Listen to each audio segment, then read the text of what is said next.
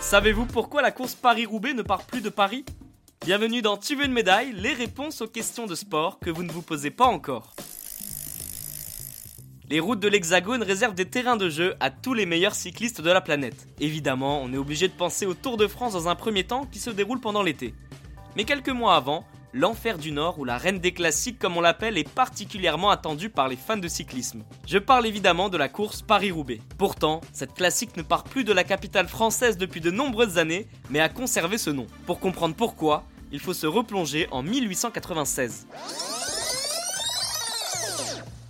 Si la course Paris-Roubaix est aussi prestigieuse, c'est parce qu'elle réserve son lot de surprises chaque année.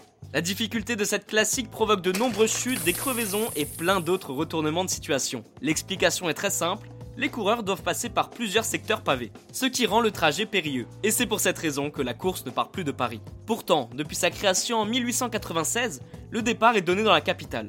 Mais l'évolution des routes et la diminution de la quantité de pavés ont interpellé les organisateurs. Ils ne voulaient pas perdre l'ADN de cette classique.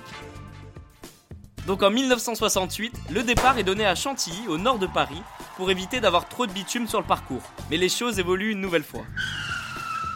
Et depuis 1977, Paris-Roubaix part donc de Compiègne pour la bonne et simple raison que le tracé de la course serait trop long en cas de départ à Chantilly. Et oui, pour conserver la réputation de la course, les organisateurs ont fait modifier le parcours pour qu'il passe à l'est de Valenciennes.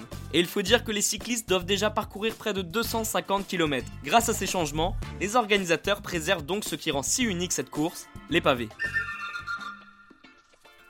Et bien voilà, vous savez maintenant pourquoi la course Paris-Roubaix ne part pas de Paris. Vous pouvez écouter ce podcast et nous retrouver sur Apple Podcast, Spotify, Deezer, Castbox et toutes les autres plateformes. N'hésitez pas à partager, noter ou laisser en commentaire une question. J'essaierai d'y répondre dans un prochain épisode. Je vous retrouve rapidement pour une prochaine question de sport dans Tu veux une médaille. A très vite.